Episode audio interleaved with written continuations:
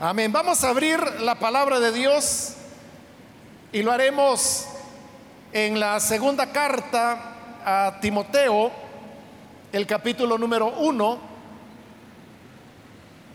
Ahí vamos a leer en segunda de Timoteo, capítulo número uno.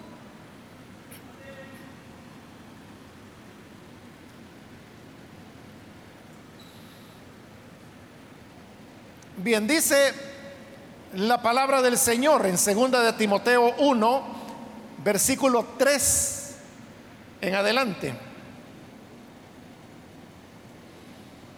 Doy gracias a Dios, al cual sirvo desde mis mayores con limpia conciencia, de que sin cesar me acuerdo de ti en mis oraciones noche y día deseando verte, al acordarme de tus lágrimas para llenarme de gozo, trayendo a la memoria la fe no fingida que hay en ti, la cual habitó primero en tu abuela Loida y en tu madre Eunice, y estoy seguro que en ti también. Por lo cual, te aconsejo que avives el fuego del don de Dios que está en ti por la imposición de mis manos. Porque no nos ha dado Dios espíritu de cobardía, sino de poder, de amor y de dominio propio.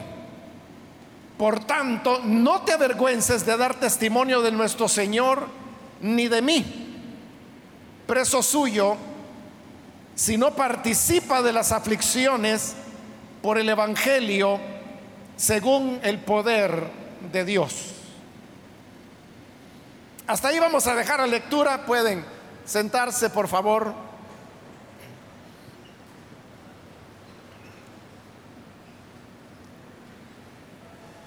En esta ocasión me han pedido desarrollar el tema de la crisis de identidad.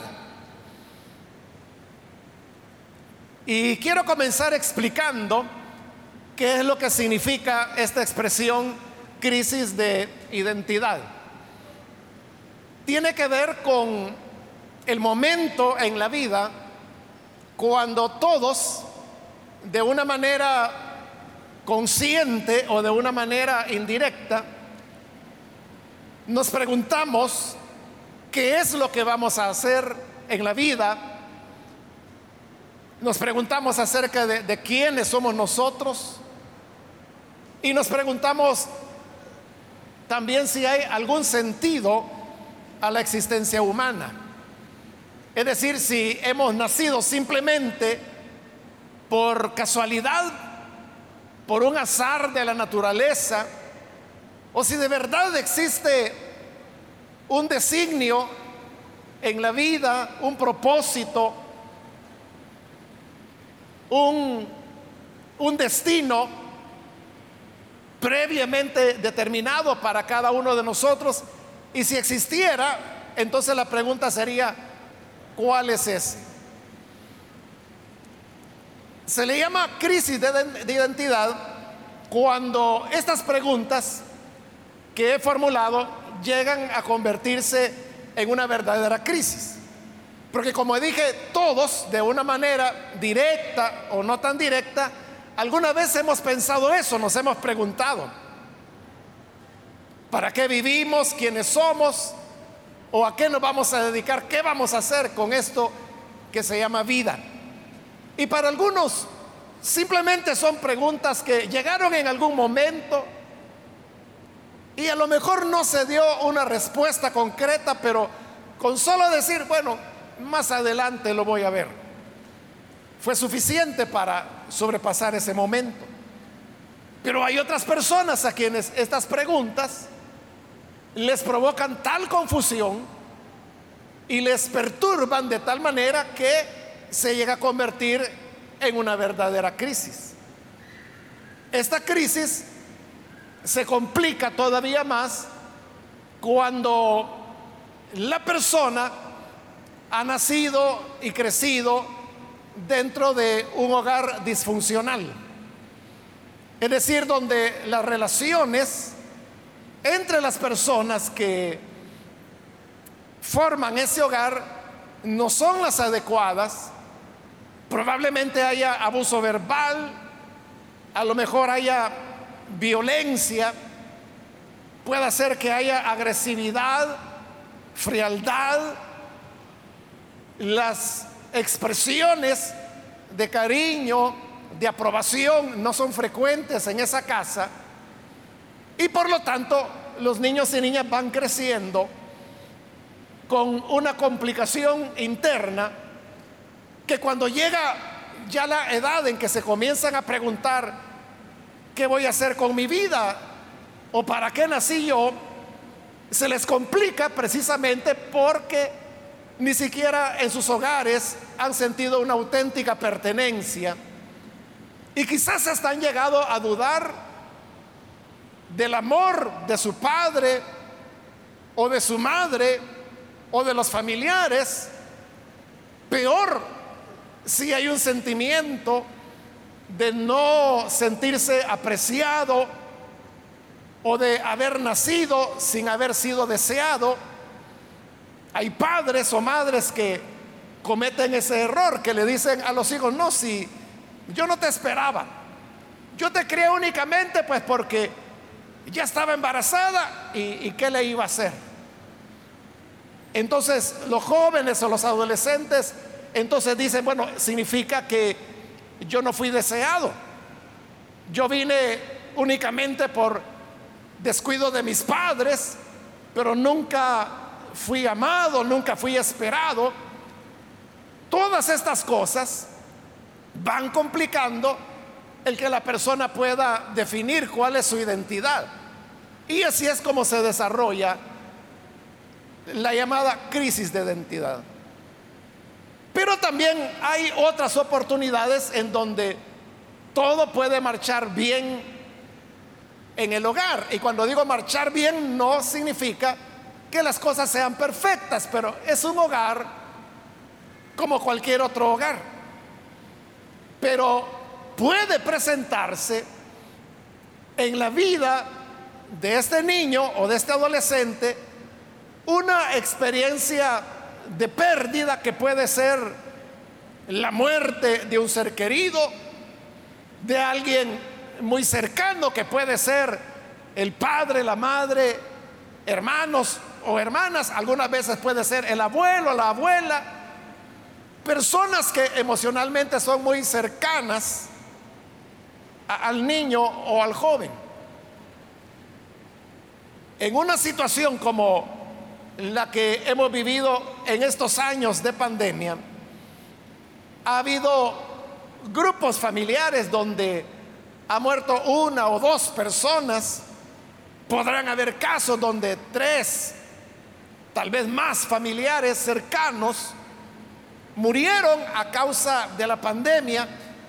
Y cuando existe esta pérdida, entonces esto desdibuja todo el mundo, el hogar, los lazos de afecto y de seguridad que esta persona tenía y por lo tanto se queda en el aire y eso le desarrolla una crisis de identidad, porque antes cuando vivía su ser querido, él estaba, él o ella estaban seguros de con quién se relacionaba, con quién tenía confianza, a quién le contaba sus cosas. Pero si esa persona desaparece, y no necesariamente por la muerte, pero también pudiera ser porque esta persona, por ejemplo, se va del país. Y aunque siempre puede haber algún tipo de comunicación, no es lo mismo tener disponible a una persona a la hora que sea y en el momento que se le necesite, a encontrar eh, el espacio o el momento para poder comunicarse. Y también nunca una relación virtual o telefónica es lo mismo que una relación que se da cara a cara entre las personas. Entonces, cuando la pérdida es por el fallecimiento de la persona o porque la persona ya no se le ve más, entonces eso produce un desbalance en las relaciones estables que este niño o joven tenía y ante ese cambio, eso le hace precisamente preguntarse, ¿por qué la vida es así? ¿Por qué yo no puedo continuar teniendo cerca a esta persona? O peor si murió, ¿verdad? El niño o el joven comienza a hacerse preguntas acerca de la vida, de la muerte, de la existencia, de la no existencia. Y ante el hecho cruel de la muerte, ahí es donde todos nos preguntamos, entonces significa que también mi vida es algo pasajero, algo que puede terminar en cualquier momento. Y si la realidad es así, entonces ¿Cuál es el sentido de la vida? ¿Cuál es el propósito que tenemos al venir a esta tierra, al nacer y al tener todo este tipo de experiencias? Y ahí es donde surge el tema de la crisis de la identidad. Pero también una persona puede llegar a desarrollar una crisis de identidad sin necesidad de provenir de un hogar disfuncional o sin haber tenido una pérdida. Y se produce simplemente por el tema del desarrollo, es decir, el niño pasa a ser adolescente y al ser adolescente va adquiriendo cada vez más independencia. Porque el adolescente tiene privilegios que no tenía cuando se era niño. Cuando se era niño, todas las veces que salía a la calle, iba un adulto acompañándole.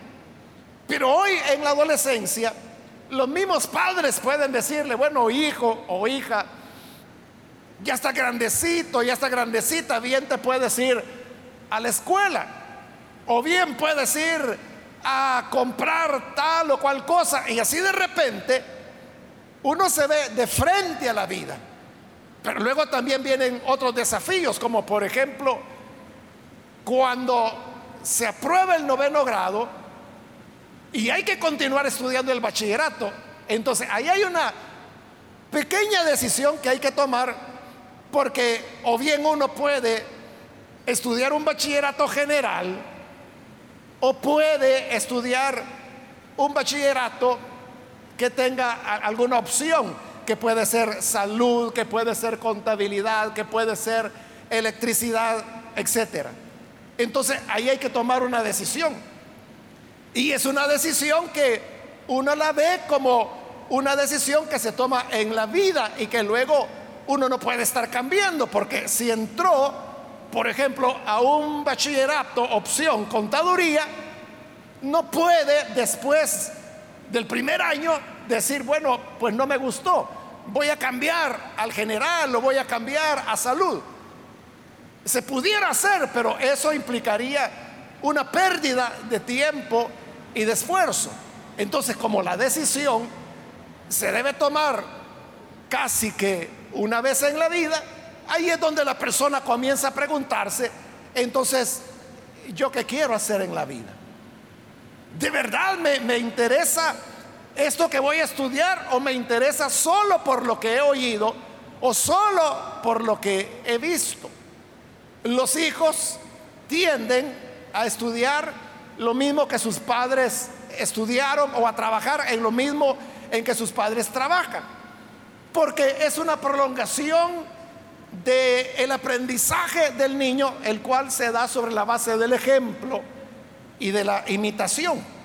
Esto puede llegar incluso al elemento vocacional. Pero cuando la decisión no es esa, porque dice, bueno, yo nunca voy a estudiar lo que mi mamá estudió o lo que mi papá estudió, eso le representa un reto mayor, porque entonces va a optar por algo que no conoce, Porque si fuera el oficio o la profesión de sus padres, por lo menos lo ve en sus padres en qué consiste ese oficio, en qué consiste esa profesión. Alguna familiaridad tiene. Pero cuando el joven o la señorita decide tomar su propio camino, ahí es donde prácticamente está independizándose de sus padres y ese elemento de independencia, que no es malo, pone a la persona frente a la realidad y, qué es lo que uno desea hacer. Las decisiones que se toman en la juventud normalmente marcan la vida de las personas para siempre. Muchas veces la vida de las personas quedan definidas precisamente por las decisiones, buenas o malas, que se tomaron en la juventud. No todos están conscientes de esto que estoy diciendo, pero los que están conscientes saben que en la decisión que toman, por decirlo de alguna manera, se están jugando su destino el resto de su vida. Y eso les produce una complicación en cuanto quién soy, para qué soy bueno.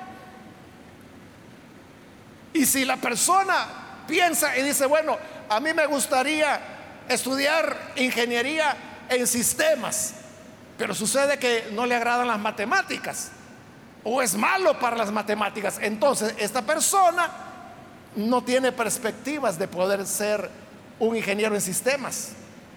Porque en toda ingeniería la matemática es fundamental. Entonces, este tipo de preguntas y de elementos son los que nos hacen tener esa búsqueda de, de nuestra identidad y a veces uno piensa y dice, bueno, yo quisiera que existiera la máquina del tiempo y poder avanzar unos 20 años en el futuro, pero no para quedarse en el futuro, sino que solo para llegar y para ver en qué me convierto yo. Y así regresar al presente y entonces tener seguridad de qué voy a hacer yo en la vida. Pero la máquina del tiempo no existe no podemos ir al futuro y luego volver, pero eso nos lleva a hacernos las preguntas acerca de a qué me voy a dedicar, habrá algún propósito en mi vida. Hemos nacido para cumplir un designio en la existencia en este planeta o no, simplemente nacemos y somos como una hoja que se la lleva el viento y por lo tanto la vida es ahí de, irla pasando, de irla viviendo, de tratar de sobrevivir hasta que un día mi vida termine, así, sin un sentido, sin un propósito. Todos estos elementos que estoy mencionando pueden provocar una crisis de identidad. ¿Cuándo es crisis? se convierte en crisis cuando la persona es incapaz de poder continuar con su vida precisamente porque no encuentra la respuesta a estas preguntas.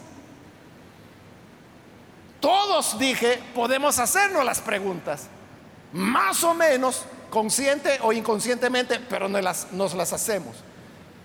Pero si podemos encontrar la respuesta a estas preguntas, Tal vez no sea una respuesta acabada o una respuesta en la que tengamos 100% de convicción. Tal vez no, pero si algo, algo podemos responder, entonces no se convierte en crisis. Porque es solamente la pregunta que buscamos una salida y de esa manera seguimos adelante con nuestra vida. Ahora, un elemento fundamental para poder encontrar el sentido de la vida, el designio, es la fe. Las personas que tenemos fe, y estoy hablando de fe en Dios, fe en su Hijo Jesús, fe en la palabra de Dios, quienes tenemos fe, tenemos un elemento poderosísimo para poder responder a las preguntas acerca de nuestra identidad. Porque si creemos en Dios, que es un Dios que ha creado todo, incluso a nosotros mismos, somos criaturas de Dios. Y como criaturas de Dios, Dios todo lo hace con un propósito. Un carpintero no va a tomar un pedazo de madera para comenzar a trabajarlo sin saber para qué lo está haciendo. Si está invirtiendo esfuerzo, trabajo, habilidad en la manera, en la madera a la cual está trabajando, es porque ese carpintero, o puede ser un ebanista, tiene un propósito, tiene una idea de lo que está haciendo. Esa pieza o se va a convertir en un mueble o se puede convertir en un adorno o se puede convertir en la pieza que junto con otras van a formar un mueble más grande. Es el sentido por el cual está siendo hecho. Si eso lo hacen los carpinteros, ¿cuánto no lo hará Dios? Porque Dios tiene total sabiduría. Dios no hace nada solo por pasar el tiempo, solo por matar las horas. Todo lo que Dios hace tiene un propósito, tiene un objeto. Y si Dios todo lo hace con propósito, ¿cuánto más no tendrá un propósito, una tarea que cada uno de nosotros debemos realizar? Porque cada uno somos valiosos para Dios. Somos únicos. En Filipenses, Pablo escribe diciendo que somos hechura de Dios para hacer las obras que de antemano Él preparó para que cada uno de nosotros hiciéramos. Pero ese pasaje de Filipenses, donde dice que somos hechura de Dios, la palabra griega para hechura es la palabra poema que significa lo mismo en español, ¿verdad? Un poema. ¿Y qué es un poema? Es una pieza literaria normalmente corta, donde el escritor invierte todo su ingenio para hacer algo atractivo, hermoso y que al mismo tiempo está transmitiendo un mensaje, una verdad. Creo que todos hemos leído alguna vez un poema y por lo tanto sabemos de qué estamos hablando. Entonces, Filipenses lo que dice es que nosotros somos el poema de Dios. Y eso habla de la dedicación, de el empeño que Dios ha puesto al hacernos a cada uno de nosotros. Y nos ha dado un sentido estético, es decir, un, sentido de hermosura. Todo ser humano tiene un valor, tiene una hermosura, porque es la obra maestra de Dios. Pero dice que nos hizo, nos creó para que nosotros podamos hacer las obras que Él preparó para nosotros de antemano. Ahí dice bien claro en ese pasaje que si hay un propósito en la vida, hay una razón por la cual cada uno de nosotros vivimos. Por eso yo quise leer estos versículos de segunda de Timoteo, donde se está haciendo un recuento acerca de de este muchacho, exactamente llamado Timoteo. Timoteo no era una persona grande o especial, era simplemente un joven que vivía en una ciudad muy pequeña que se llamaba Listra. La madre de Timoteo se llamaba Eunice y la abuela de Timoteo se llamaba Loida. Y según leímos acá, ellas eran mujeres judías que conocían la palabra, que conocían las enseñanzas del Dios de Israel y que se las habían transmitido a Timoteo en su niñez. Pero sucedía que el padre de Timoteo era un hombre griego, es decir, él era pagano. La mamá de Timoteo, que era Eunice, en realidad ella había cometido una falta al casarse con un griego porque eso era algo que la ley de Moisés no permitía. Todo judío debía casarse con otro judío, pero no había sido, así en el caso de Eunice, sino que se casó con un gentil, con un griego. Y ahí nació Timoteo. Probablemente por eso es que Timoteo, aunque su abuela y su madre eran judíos, y aquí se nos dice que él lo que tenía era una fe no fingida. Y dice la carta, la cual habitó primero en tu abuela Loida y en tu madre Eunice, y estoy seguro que en ti también. Esa fe no de apariencia, no fingida, que Loida había tenido en el Dios de Israel, se la trasladó a su hija Eunice, la cual no la guardó plenamente porque se casó con un griego. Pero al nacer Timoteo, Eunice y Loida transmitieron a Timoteo esa fe no fingida, pero también incompleta. Porque cuando Pablo encuentra a Timoteo, dice el libro de los Hechos que él no estaba circuncidado, lo cual era un elemento fundamental de la ley de Moisés. Todo niño, todo varón debía ser circuncidado al octavo día de haber nacido. Y eso no había ocurrido con Timoteo.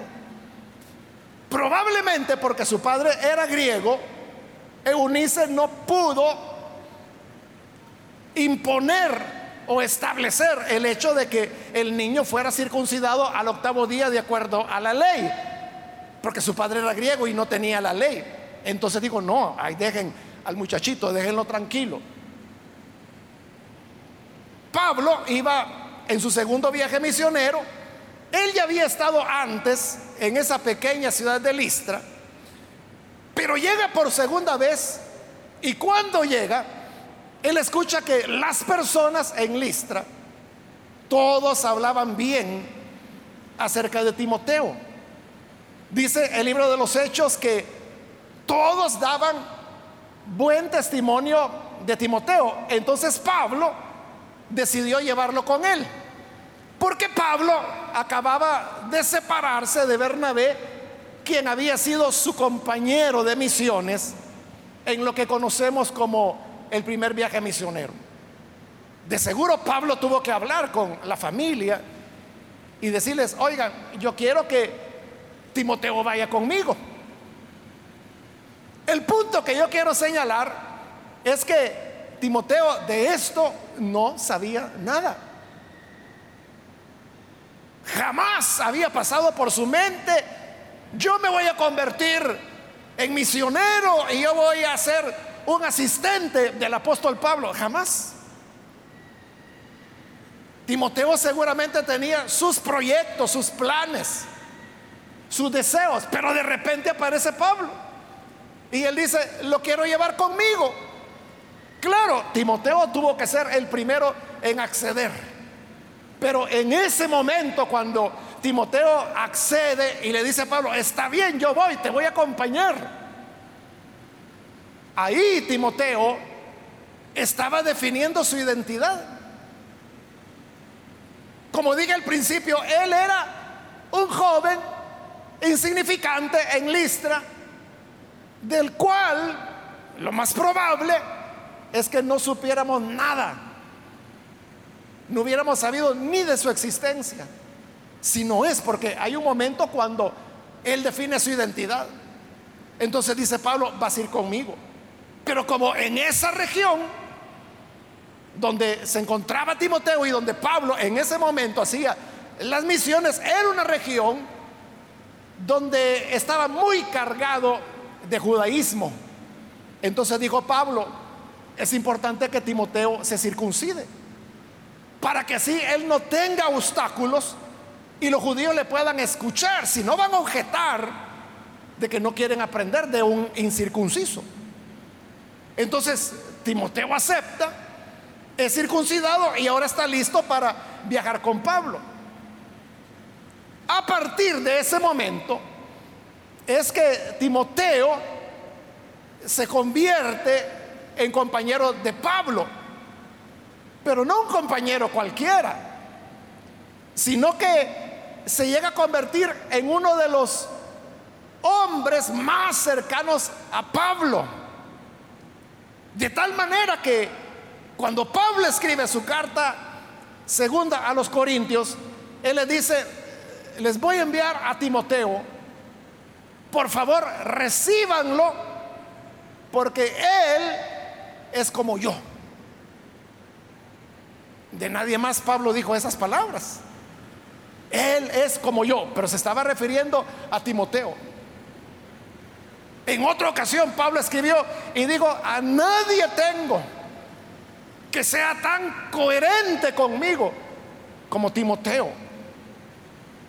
Y por eso es que a partir de este momento vemos a Timoteo siempre al lado de Pablo. Y no solo eso, Pablo acostumbraba redactar sus cartas no solo poniéndose él como autor de las cartas, sino que haciéndose acompañar de las personas que le apoyaban.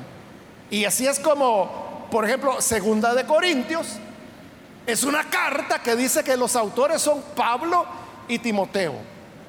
Primera de Tesalonicenses es otra carta donde dice que el autor es Pablo y Timoteo. Filipenses es otra carta que dice que el autor es Pablo y Timoteo. Filemón es otra carta donde el autor dice que es Pablo y es Timoteo. Y si acaso segunda de Tesalonicenses fuera una carta auténtica de Pablo, también dice que los autores son Pablo y Timoteo. Entonces vemos que Timoteo acompañó en varias de las cartas que Pablo redactó y que hoy son parte del Nuevo Testamento. Pero ¿cómo es que Timoteo llegó a tener este papel preponderante, digamos, en la historia del cristianismo?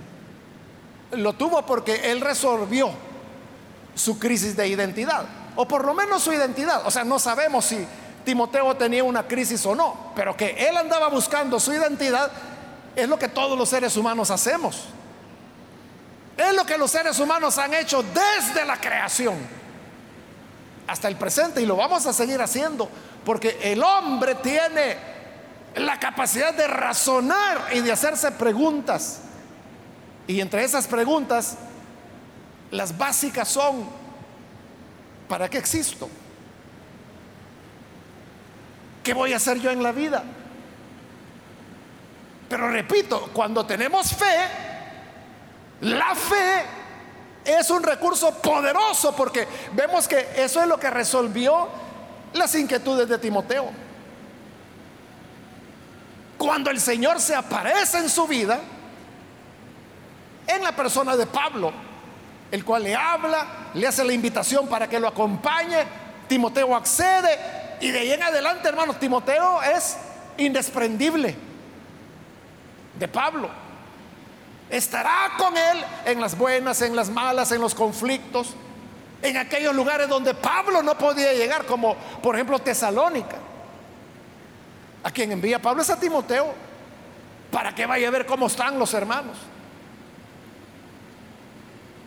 Eso de encontrar el sentido de la vida fue por la gracia de Dios que apareció. Y como decía, si tenemos fe, nosotros creemos en un Dios que todo lo hace con propósito.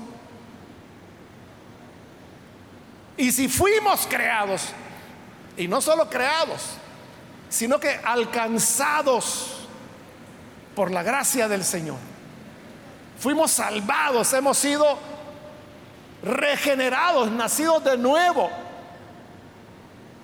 llenos con el Espíritu Santo. Todo eso no es en balde. hay un propósito. Hay algo que Dios quiere que tú hagas. ¿Será algo grande? No lo sabemos, pero quiere Dios que así sea. Y si es algo pequeño y esa es la voluntad de Dios, está bien también. Porque al final lo que importará no es si lo que se hizo fue grande a los ojos de los hombres o si fue pequeño. Porque recordemos las palabras de Jesús. La norma, él dijo, es, en lo poco me fuiste fiel, sobre lo mucho te pondré. La clave es fidelidad. Fidelidad a aquello a lo que Dios nos llama.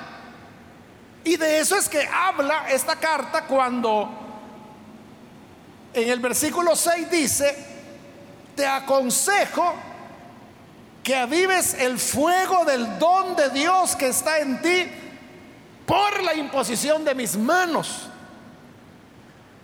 Aunque el libro de los hechos no narra eso, hubo un momento cuando, quizá fue en una iglesia, en una casa donde los creyentes se reunían, donde Pablo le pidió a Timoteo, mira, voy a orar por ti. Y dice que Pablo le impuso las manos y que al imponerle las manos, le entregó un don del Señor. Un don que ahora le está diciendo, quiero que lo avives. Avive el don porque lo recibiste por la imposición de mis manos. Ya lo tienes, hoy tienes que avivarlo. Soplar el fuego para que cobre mayor fuerza. Cuando tenemos la definición de ¿Para qué nacimos? ¿Qué vamos a hacer? Hay que ponerle de nuevo. Hay que ponerle empeño. Tenemos que avivar ese don que Dios nos ha dado. Ese don, como digo, puede ser algo tremendo, grande. O puede ser algo muy pequeño, pero hemos dicho lo que Dios busca es fidelidad. Y para tener esa fidelidad lo que debemos hacer es avivar el fuego del don de Dios. Esto no siempre es fácil. Por eso es que en el versículo 8 le dice, no te avergüences de dar testimonio de nuestro Señor ni de mí, preso suyo, si no participas de las aflicciones por el Evangelio según el poder de Dios. Es decir, que habían aflicciones. Pero se le está diciendo a Timoteo, soporta las aflicciones. No te avergüences del Evangelio, ni te avergüences de mí. ¿Por qué Timoteo se avergonzaría de Pablo? Porque Pablo estaba preso.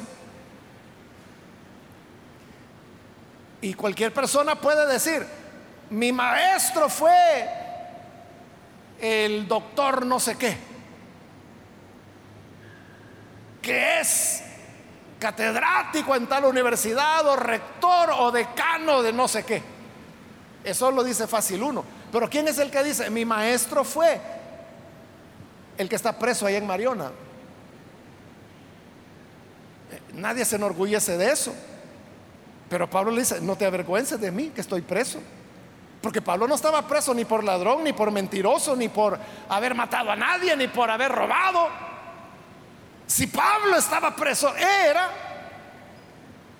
por enseñar que solamente hay un Dios y un solo Señor. Y aunque hubiese, como lo dice en 1 Corintios 6, otros que se hacían pasar por señores, para nosotros, sin embargo, solo hay un Dios, el Padre, y un solo Señor, Jesucristo.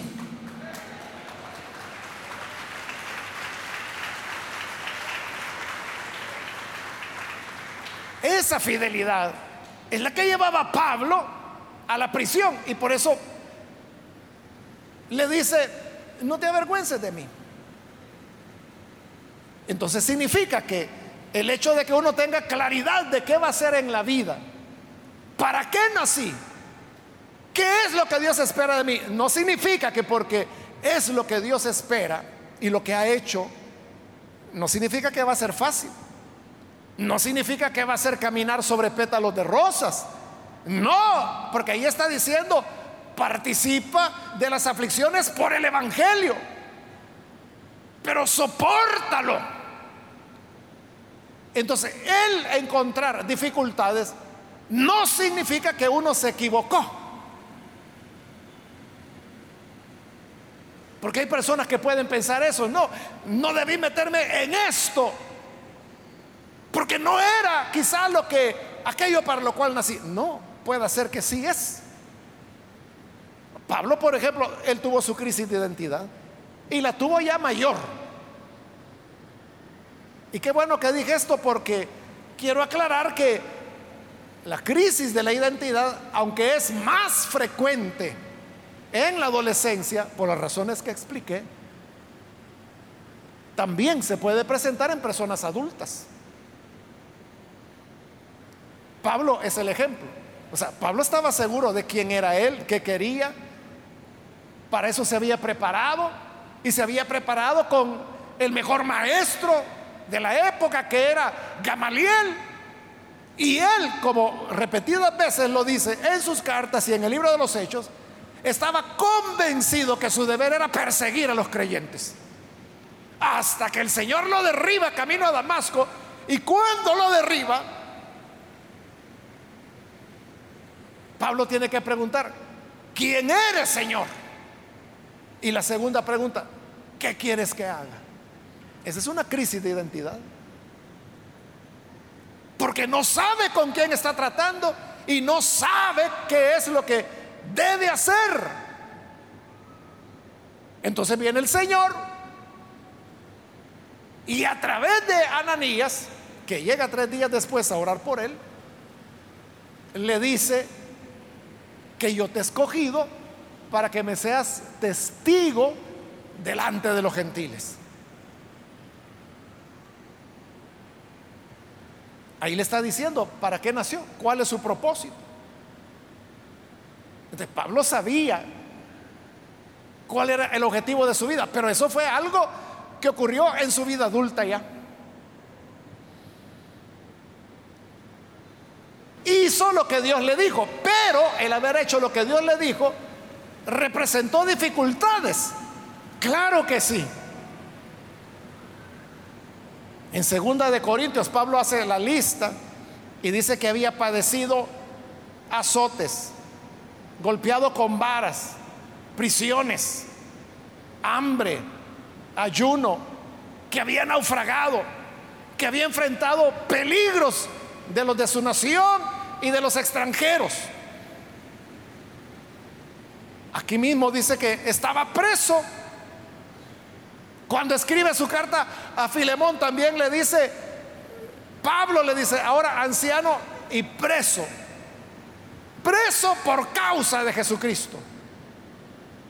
Y sabemos que el final de Pablo no fue de vejez.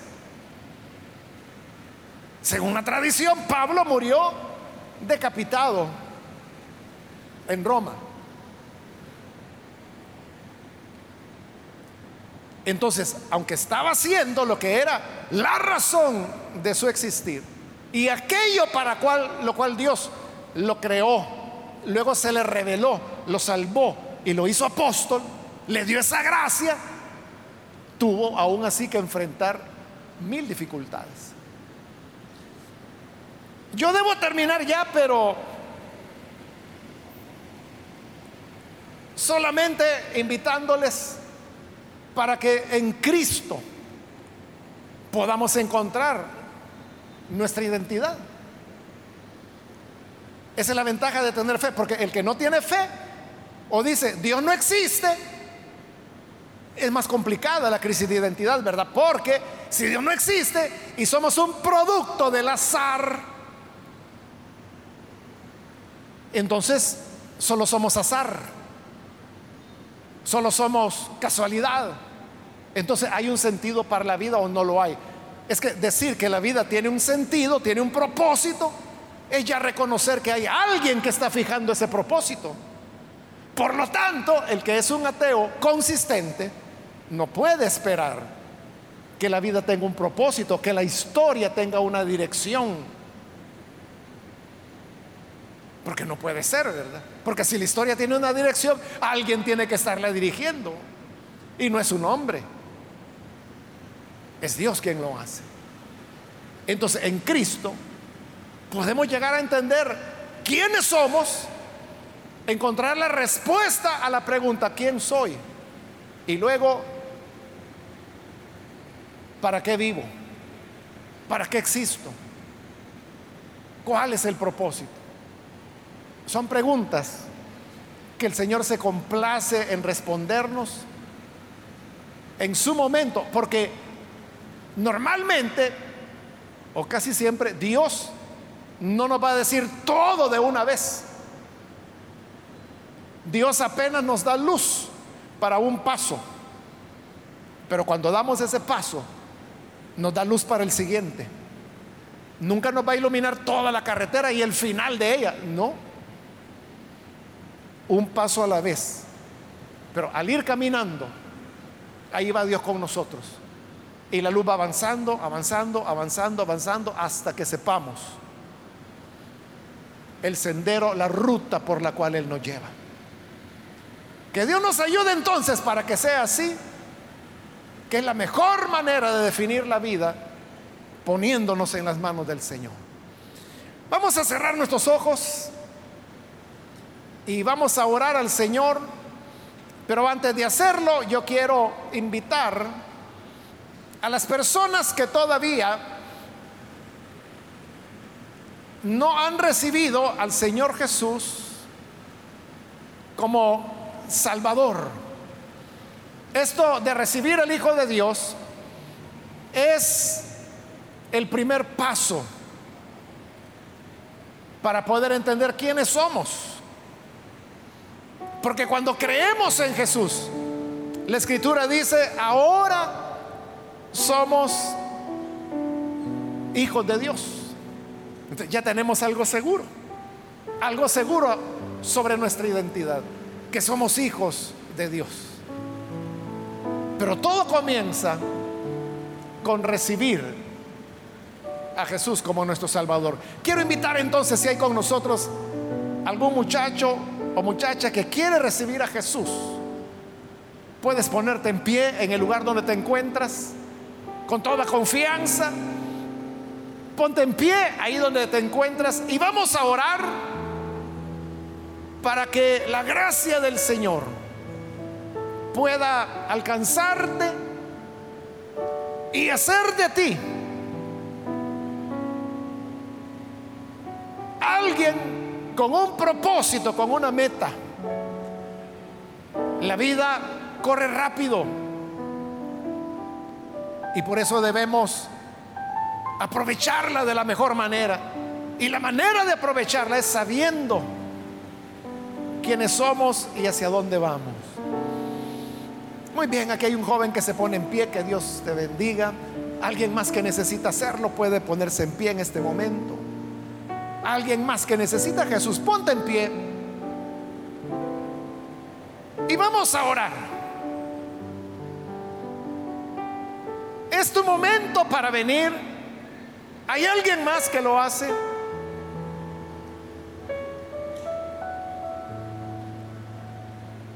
Ponte en pie y vamos a orar. Ven al Hijo de Dios. Él tiene la respuesta. Encuéntrate a ti mismo. Encuentra el sentido de tu vivir. ¿Hay alguien más?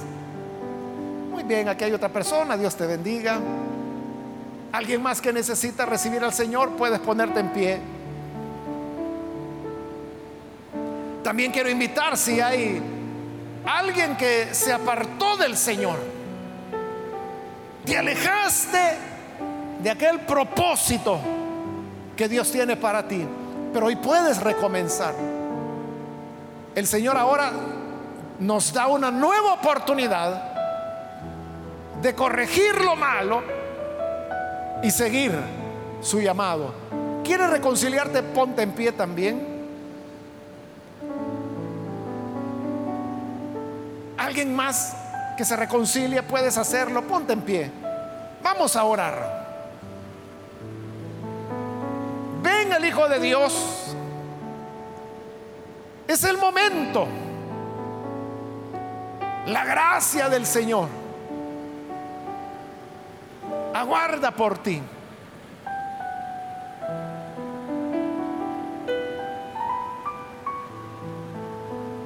Hay alguien más que lo hace.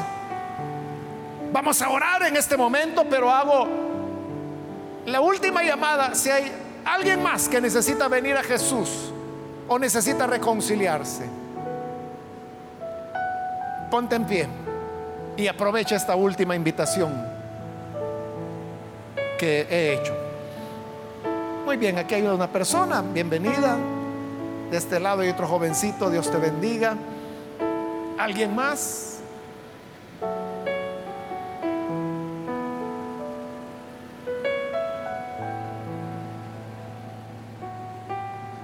Oremos entonces. Señor, gracias te damos por estas personas que hoy están entregándose a ti. Lo mismo te pedimos por aquellos que a través de televisión, radio o a través de la red de internet están escuchando o viendo y ahora creen en ti. Alcánzales, Señor, con tu gracia. Alcánzales con tu perdón para darles vida nueva salvación y el sentido de la vida y del existir. Ayuda, Señora, a todo tu pueblo, a esta juventud que desea hacer tu voluntad. Guíanos, Señor. Háblanos. Indícanos los planes que tienes para nosotros. Tan solo dilo. Y tus siervos, tus siervas lo harán. Esperamos en tu voz. Gracias te damos en el nombre de Jesús nuestro Señor. Amén.